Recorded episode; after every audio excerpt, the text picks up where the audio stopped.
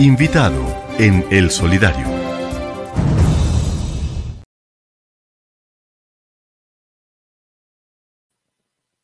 Aquí de la semana. Se trata de Javier Guerrero. ¿Quién es Javier Guerrero? Es un, un historiador de la UPTC, esta Universidad de Tunja, doctor en Historia de la Universidad Nacional de Colombia en el año 2004. También es magíster en Historia de la Universidad Nacional de Colombia por el año 1989, pero también es sociólogo de la Universidad Nacional de Colombia y también tiene otros estudios en bibliotecología entre los años 70, 1970 a 1972 y ha hecho también estudios de posgrado en métodos de investigación aplicados. Estas algunas de algún perfil de nuestro invitado del día de hoy. Y bueno, eh, a propósito con el tema que vamos a tratar, eh, que tiene que ver con la fiesta patria, con lo del 20 de julio. Así que damos la más cordial de las bienvenidas a nuestro invitado en el día de hoy. Gracias, eh, Javier, por estar presente en el Solidario. Miguel, muchísimas gracias por tu bienvenida y por esa generosa presentación. Y pues aquí estoy cumpliendo este encuentro con el magisterio y con nuestro público, con este público tan generoso que ustedes han organizado para esta transmisión de hoy. A usted muchísimas gracias de verdad eh, por aceptar nuestra invitación, por estar en el día de hoy. Y bueno, pues Paulita tiene aquí una serie de inquietudes que también vamos a compartir en este espacio, en esta media horita de El Solidario. Entonces, Paulita, está nuestro invitado ya pendiente de todas estas inquietudes y de aclarar muchas situaciones frente al tema del 20 de julio. Así es, Miguelito, y a nuestro invitado, al profe Javier, bienvenido al Solidario. Bueno, aquí hay una serie de preguntas. También nuestros seguidores empiezan a plantear sus preguntas acerca de esta fecha que conmemoramos el pasado 20 de julio, estos 213 años de independencia. Yo quisiera preguntarle al profe Javier cuál es ese sentido, esa finalidad, el objetivo, profe Javier, de celebrar y conmemorar el 20 de julio como fiesta patria. Bueno, eh, lo primero que todo es que las naciones, una nación es una comunidad imaginada que se imagina que tiene unidad, que pertenece a, un colectivo general, esos, colectivos que se formaron desde históricamente en el mundo, alrededor de creer que todos por una lengua, por un territorio, por un gobierno, por cosas de esas. luego surgen los estados nacionales, por eso se llaman. Creemos que pertenecemos a un colectivo llamado nación. Entonces, esas naciones van creando unos rituales y eh, los rituales más importantes son los actos fundacionales. En, el, eh, después de, la, de las revoluciones, de las grandes revoluciones eh, republicanas, que, eso es un invento americano, pues el invento es europeo de la ilustración, pero se viene a, cristalizar en América con, la primera revolución que fundó una república. Es un proceso interesante, es la revolución de los Estados Unidos. Nosotros por, a veces por nuestras visiones antigringas no estudiamos la revolución de los Estados Unidos, pero es muy interesante. Y allí se inventa la república y no es en Francia. A nosotros nos enseñaron en el colegio y en la universidad que, que, la Revolución Francesa se inventó las repúblicas. No, las repúblicas se inventaron en América, son un invento americano. Primero en Estados Unidos, luego va hasta a, a Europa. En Francia es la revolución más famosa, pero surgen unas siete a nueve repúblicas que por allá se dibujan. Y regresamos a América con la, digamos, la segunda oleada de repúblicas que empieza con la República de Esclavos de Haití en 1804-5, más o menos una revolución de negros, que también es muy interesante, es lastimosa la suerte de Haití.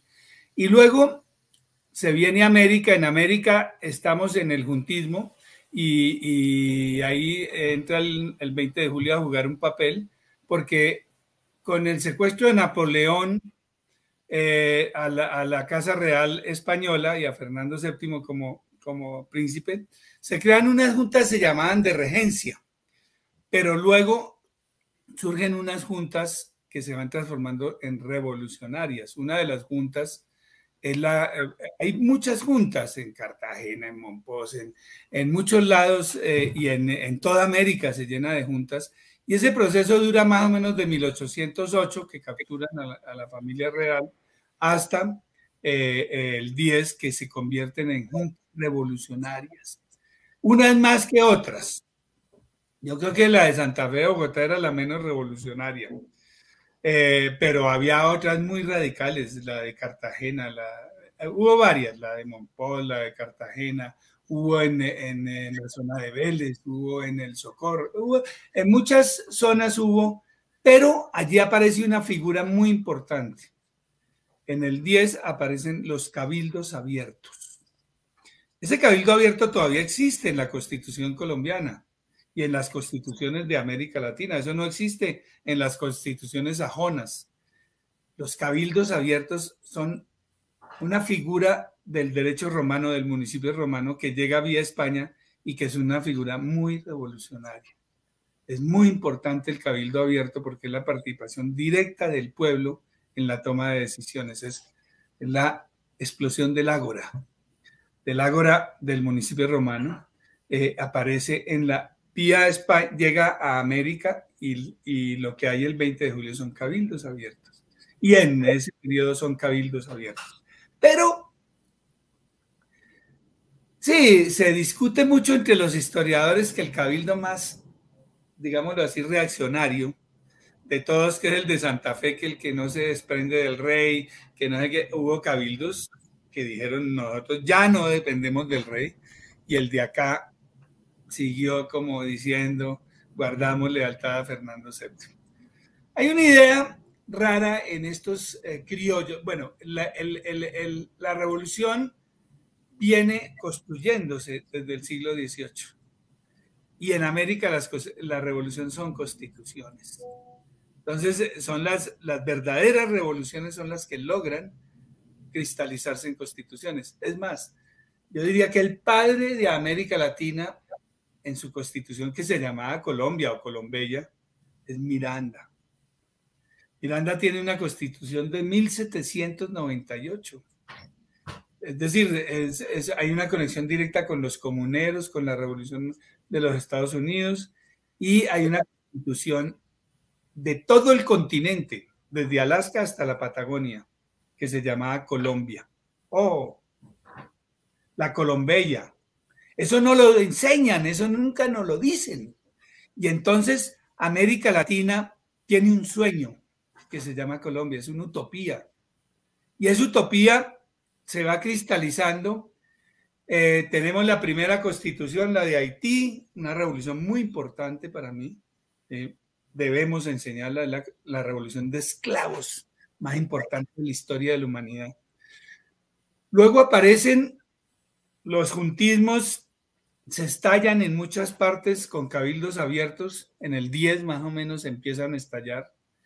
Y el de Santa Fe es declarado en 1873 como el, como el Día de la Independencia. la independencia realmente fue la batalla de Boyacá, si uno mira, pero el Día de la Independencia, yo diría de las independencias, en plural, yo le cambiaría el nombre al 20 de julio porque hay muchas independencias y muchos modelos de independencia en las provincias. Entonces, en plural suena más bonito porque no era un solo proceso, pero el, pero el 20 de julio empieza un proceso de maduración de esas independencias, de constituciones, etcétera.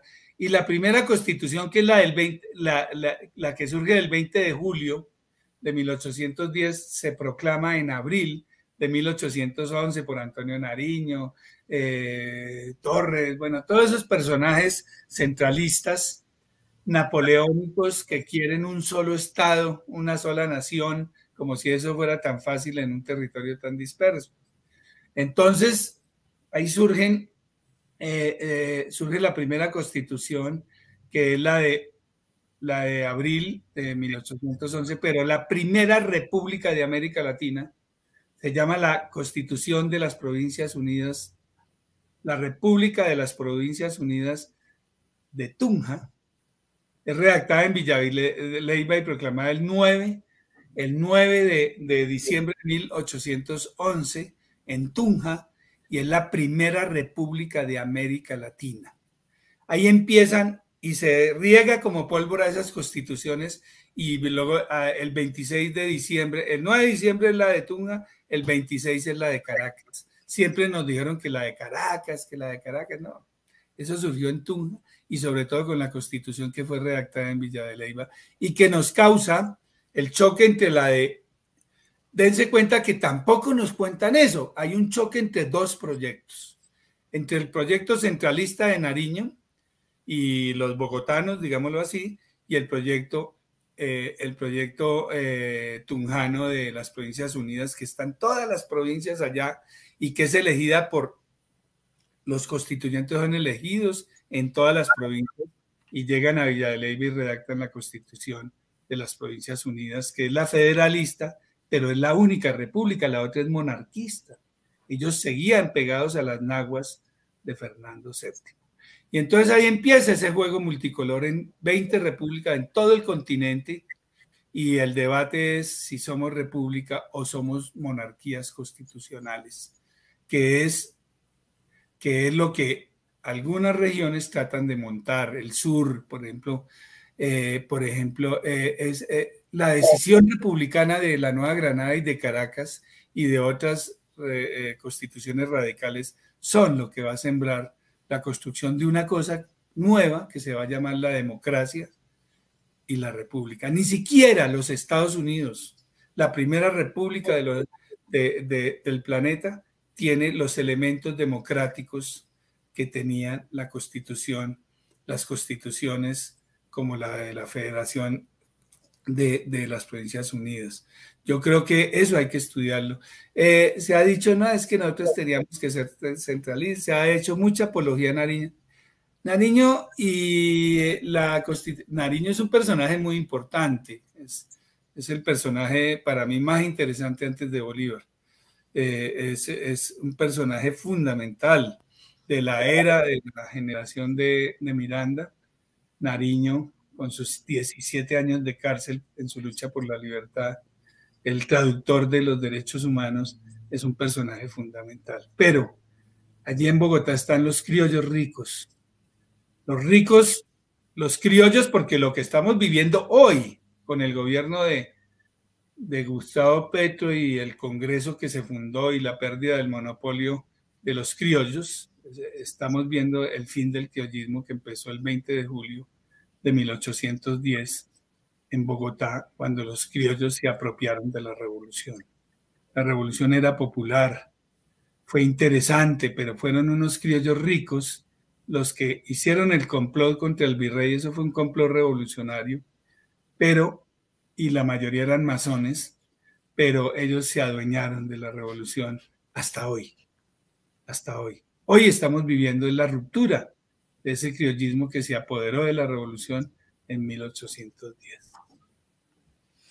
Así es. no sé si con eso pueda dar a grandes saltos una explicación del significado histórico del 20 de julio. Entonces, en 1873, Bogotá decidió nuevamente la capital decidió que la revolución más importante de todas las que hubo fue la de, la de Santa Fe del 20 de julio, desconociendo algunas importantes. Para mí la de Cartagena es muy importante. Eh, hay otras muy interesantes, pero la de, la de Cartagena es la que recoge lo mejor de la independencia absoluta, pero eh, donde cristaliza la constitución no va a ser allá, sino va a ser esa federación de provincias, claro, pero está Cartagena, está eh, eh, y forma su ejército, el primer ejército, y forma su primera idea, y además tuvo un acto inteligente. Las Provincias Unidas nombraron de jefe de los ejércitos de la Nueva Granada al mismo jefe de los ejércitos de Venezuela, que era un personaje que ya afloraba, muy interesante, que se llamaba Simón Bolívar ese acto de nombrar, unificar los dos ejércitos, al nombrar comandante de sus ejércitos al mismo comandante de Venezuela, de Caracas, perdón, Venezuela no existía como de, Caracas, es el que realmente va a construir ese, esa expansión continental de las repúblicas, porque Bolívar era un napoleónico, con muchos errores al final de su vida, lo que quieran, pero el único que pensó el continente, pensó la revolución en términos del continente, recogiendo la constitución de Miranda, desde Alaska hasta la Patagonia. Su congreso anfictiónico que fracasó era la idea. Y la Gran Colombia eran los residuos que quedaron, las cenizas que quedaron de la utopía llamada Colombia, la Colombia, desde Alaska hasta la Patagonia como un solo continente nuevo frente a Europa y como América Latina unida frente a la doctrina Monroe, tan peligrosa que al ser derrotado Bolívar en el Congreso Anfictiónico, el más grande fracaso de Bolívar fue el Congreso Anfictiónico, eh, murió la, independencia porque se impuso la doctrina Monroe, que es el control de una potencia que nacía, los Estados Unidos, frente, sí, era disuasivo frente a la gran, eh, la Santa Alianza que quería recuperar toda América, eran las monarquías de, Europa para recuperar América, pero nos hundió en la más horrible dominación que aún no cesa, la de la doctrina Monroe. Así es. para los americanos del norte. ¿Mm? Así es, profe Javier, muchas gracias por esta contextualización. Y, eh, profe Javier, quisiéramos saber, bueno, el pasado 20 de julio celebramos 213 años de independencia, ¿no? Independencia. Pero yo sí quisiera saber, y muchos de nuestros seguidores aquí también ya están opinando sobre el tema, eh, qué chévere que nos dejen ahí sus opiniones, ya ahorita vamos a ver en un tiempito para poderlas leer. Y quisiéramos saber, profe Javier, si verdaderamente somos una república independiente, ¿no? Con todos estos interrogantes que se nos eh, han venido, que surgen a, raíz de la historia, ¿será que realmente somos una república independiente o somos parte de una colonia disimulada por otras potencias que nos han venido manejando tanto política como tecnológicamente? ¿Realmente podemos hablar aquí en estos 213 años de independencia? Bueno, las independencias y por eso lo hablo en plural. Eh, es, muy, es un proceso muy interesante, pero nos insertamos en un mundo donde es difícil que haya independencia, porque eh, nos insertamos en el siglo XIX en, el, en la cresta de un crecimiento vertiginoso del capitalismo industrial. La política sería la república, pero la economía era una economía imperial las economías eran imperiales, se derrumbaba el imperio español, el más grande imperio de la historia hasta entonces.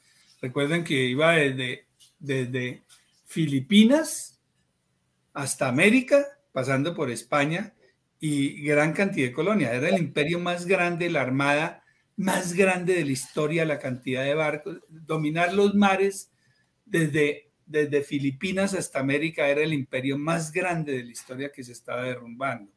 ¿Y por qué se estaba derrumbando? Porque América desató desde lo que llamamos eh, la invasión americana de, 1800, de 1491 desató el surgimiento de una etapa de la humanidad muy complicada que aún no termina. Se llama las, eh, los ciclos del desarrollo del capitalismo que surgen con el capitalismo mercantil en el momento del descubrimiento y se va desarrollando frenéticamente el capitalismo industrial. Y si, y si no, y nosotros no hemos estudiado eso, América es parte del capitalismo, somos parte del imperio, el verdadero imperio es el capitalismo industrial. Y el oro americano, todas esas toneladas de oro y de plata que llevaron a Europa, lo que hicieron fue monetizar el capitalismo, fortalecer las monedas y surgimiento de grandes monedas y de un capitalismo que ahora va a ser mercados de materias primas para una industria. Nosotros somos industriales, solo que somos la parte de las materias primas de la industria. Entonces, teníamos eh, en el, decimos que era que que eh, el mundo se convierte en una articulación de modos de producción. Entonces, el modo de producción, llamémoslo industrial, el núcleo industrial está en Europa y nosotros somos generadores de materias primas. surge el azúcar, se acaba la miel, se acaba la remolacha, se acaba todas las fuentes energéticas y surgen las ciudades industriales, las grandes ciudades industriales, y no hay con qué las calorías que necesita el cuerpo de los obreros para trabajar y las minas, hay mucha minería. Eh, en Inglaterra, eh, eh, Holanda, todos los países que se industrializan tienen mucha, mucha minería, sobre todo de carbón, y entonces hay, eh, hay jornadas laborales de 14, de 16, de, de muchas horas y eso necesita mucha energía. Y se acaba la miel, se acaba el azúcar, se acaba el agave, se acaban todas esas fuentes de azúcar y nos tenemos que inventar un veneno industrial impresionante. Se llama la caña de azúcar. Y entonces el azúcar de caña es el que va a llenar de energía a todos esos obreros de todas esas ciudades industriales y puertos que están surgiendo. ¿Y qué somos nosotros? Se acaba la lana. Todas las los ingleses eran un monopolio de la lana para producir paños y se acaba y hay que traer de la India el algodón y tenemos que producir cantidades de telas industriales. Es la primera revolución industrial, es los telares industriales y de, a vapor y toda esa cosa, y el surgimiento de la máquina. La primera revolución industrial es la revolución del algodón y del azúcar. Y entonces, todavía el cuerpo humano no se ha adaptado a esa molécula del azúcar. Es un veneno impresionante porque se acabó. Se acabaron las azúcares, los azúcares naturales, y había que llenar eh, la alimentación de los obreros de los azúcares artificiales. Y eso es una historia bien interesante que ha tenido muchas consecuencias en, la vida humana, en la salud de los humanos. Entonces, eh, eh, nosotros somos parte de una articulación de modos de producción. No es que el modo de producción capitalista fue en Europa y aquí, no. El feudalismo se acaba porque se acaba, lo acaba el capitalismo. Y nosotros nos articulamos en modos de producción. Nosotros somos el modo de producción colonial, que no se ha estudiado, yo lo llamaría el modo de producción colonial, es la articulación al modo de capital, a la primera revolución industrial a través de, de artesanos, de esclavos, de esclavos de plantación y todo tipo de esclavitud, de artesanos y de campesinos mestizos. Toda América se vuelve la articulación de todos esos modos de producción y nosotros lo que hacemos es, somos una máquina de producir materias primas para esa máquina de producción industrial que es Europa. Entonces, eh, no puede haber independencia porque salimos del imperio del capital mercantil que era España al imperio del capital industrial que va a ser Inglaterra, el que jala esa máquina esa locomotora de vapor del desarrollo. Aquí Santos quiso eh, traernos la metáfora de la locomotora del desarrollo. La locomotora del desarrollo está muy estudiada, por Stuart Mill y por, eh, eh, por los filósofos del siglo XIX.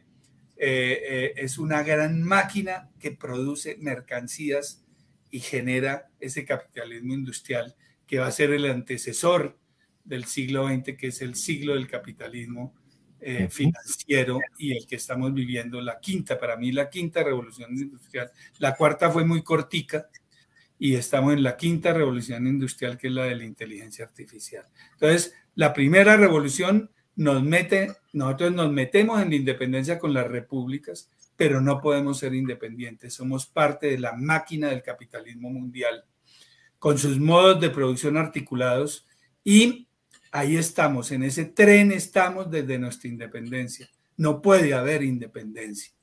Hay interdependencia de economías articuladas, pero no podemos ser independientes porque estamos en una en la máquina del capitalismo que va teniendo etapas muy rápidas y que va hasta el punto de que ha puesto es tan importante esa máquina que tiene en riesgo la existencia de la humanidad. Fue mm. Una máquina de producir ganancias, que es lo que está debatiendo el mundo hoy. Y es lo que se debatió el 20 de julio en el discurso de posesión del Congreso.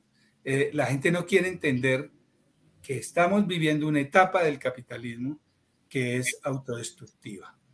Así es. Bueno, interesante esta reflexión que nos ha hecho hoy nuestro invitado en el día de hoy, nuestro historiador eh, Javier, que ha estado aquí, Javier Guerrero, en este espacio. Desafortunadamente el tiempo pasa muy rápido, pero interesante toda esta reflexión sobre la revolución y, bueno, la quinta que viene, que realmente es esa inteligencia artificial. Eso va a ser eh, algo, yo creo que todavía más delicado, con todas las consecuencias, así como trae cosas positivas también, desafortunadamente, todo esto también trae sus consecuencias, especialmente pues para el ser humano.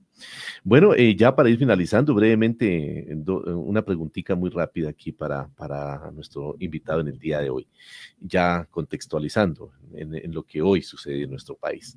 El pasado 20 de julio, siempre nuestro país se ha hecho el famoso desfile tradicional y siempre asistió al presidente de la República. En esta oportunidad, Petro no lo hizo.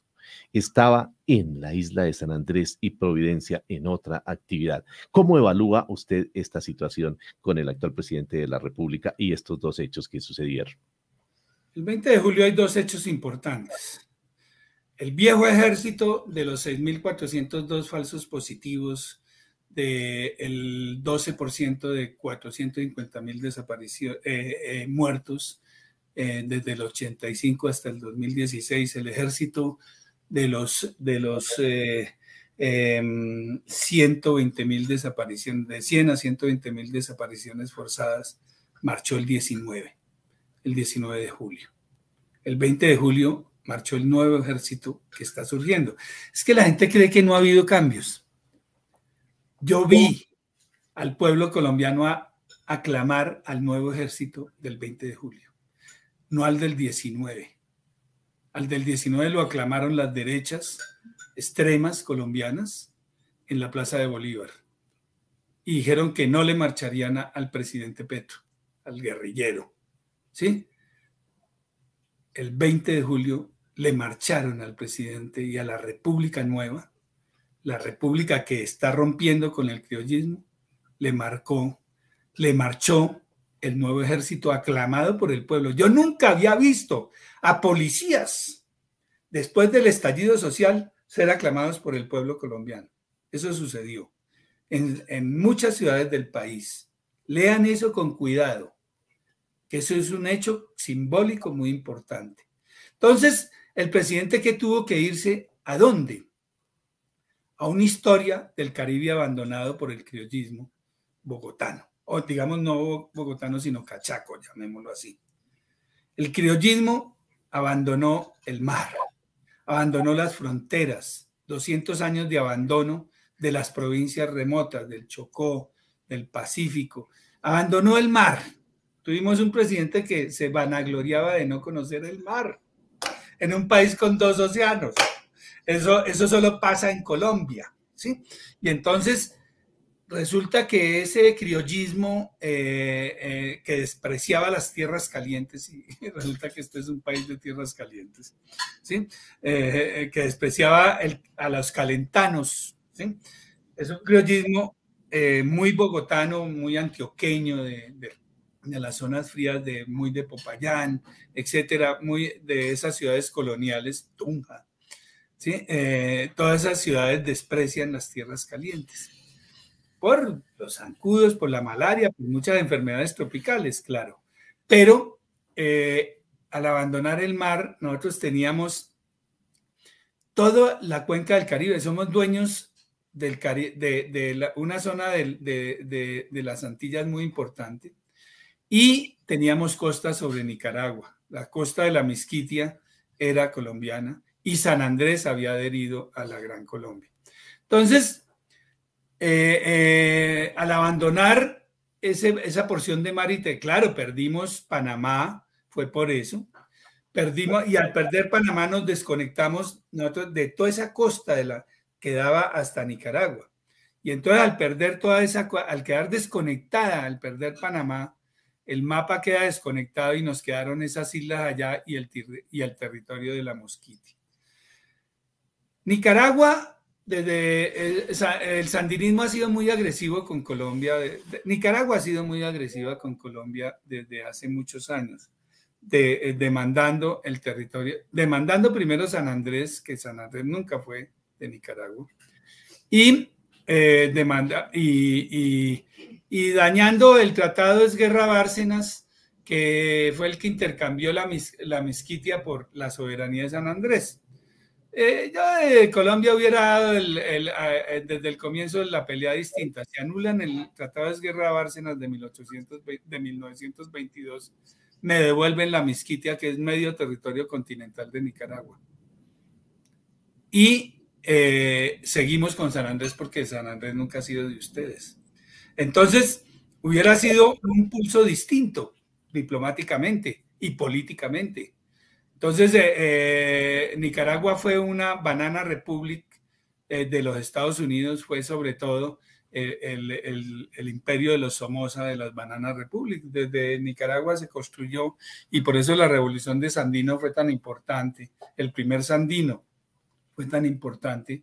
La primera revolución, la, que fracasó con el asesinato de, de, Julio César, de, de, Sandino, porque allí lo que muere son las Banana Republic de la United Fruit Company, que fue el monopolio de Centroamérica y de, de la masacre de las bananeras en Colombia. Entonces, esas repúblicas bananeras que se montan en el comienzo del siglo XX eh, eh, tienen una contextura que el poder imperial se hace desde Nicaragua. Y ahí perdimos eh, la mosquitia. Pero ganamos la soberanía de San Andrés con ese tratado. Y lo hemos sostenido. Ahora, han sido tantos los errores de los gobernantes eh, sobre la negociación sobre San Andrés que casi perdemos hasta, es decir, el nido, no digo, eh, casi perdemos todo. Y eh, lo que se hizo en, en el fallo de 1812 fue un cúmulo de errores diplomáticos y jurídicos que había que salvar y que se salvaron en el último fallo.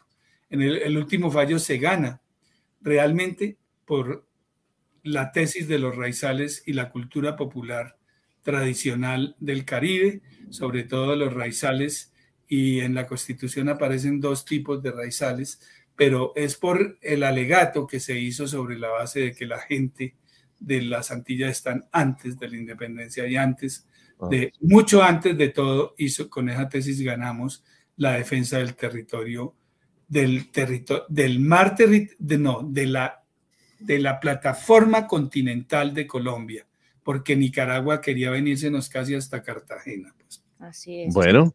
Entonces, eh, el triunfo de San Andrés era muy importante y Petro tenía que estar allá.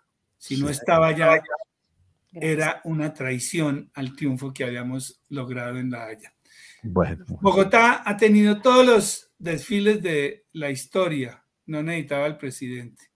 En Bogotá estaba el ejército y la policía marchando con un nuevo ejército y con una nueva concepción. 52 generales de la policía salieron por violaciones a los derechos humanos, solo uno no tenía anotaciones de corrupción y violación de derechos humanos y fue injusto que saliera. Los demás salieron por un estudio minucioso de la hoja de vida con base en un criterio, los derechos humanos. Bueno, eh, interesante esta reflexión y ahí está al final de, esta la explicación por la cual era importante estar allí ante este fallo de la Haya en San Andrés y no pues eh, aquí en el desfile que tradicionalmente se hace eh, en nuestro país y, el presidente está, el actual presidente, en la época de los cambios y precisamente estos son los cambios, pues que seguramente así sean simbólicos vendrán unos trascendentales como las reformas que pretendemos que se aprueben en el Congreso de la República para bien de los colombianos de a pie. Es nuestro invitado día de hoy, eh, nuestro historiador Javier Guerrero nos ha traído una información muy importante, desafortunadamente el tiempo se nos acabó y bueno, habrá otro espacio para que nos acompañe y muchísimas gracias eh, Javier por estar en el día de hoy en el Solidario y esperamos en otra oportunidad tenerlo también aquí para seguir hablando de estos temas interesantes en el día de hoy. Miguel y Paula, muchas gracias. Cuando quieran estaré nuevamente en su programa. Lamento que no pueda desarrollar en términos más cortos para eh, un programa de esta naturaleza, pero es que hay que dar un contexto interesante, dado que hemos enseñado tan mal la historia de Colombia. La Comisión Asesora para la Enseñanza de la Historia que surge por una ley del 2017, está haciendo un nuevo planteamiento de lo que debe ser la enseñanza de la historia y ojalá los maestros y las maestras acogiéramos esas recomendaciones porque hasta la historia y la forma de enseñar historia tiene que cambiar. Muchas gracias. Muy bien, eh, queda ahí el, abrebocas, este tema de la historia que hoy pues desafortunadamente en los pénsulos eh, digamos que casi que ha desaparecido porque se ha englobado con otras áreas y creemos que la historia es muy importante y seguramente este tema lo vamos a tratar y ahí estará nuestro invitado seguramente. Muchísimas gracias, eh, nuestro historiador Javier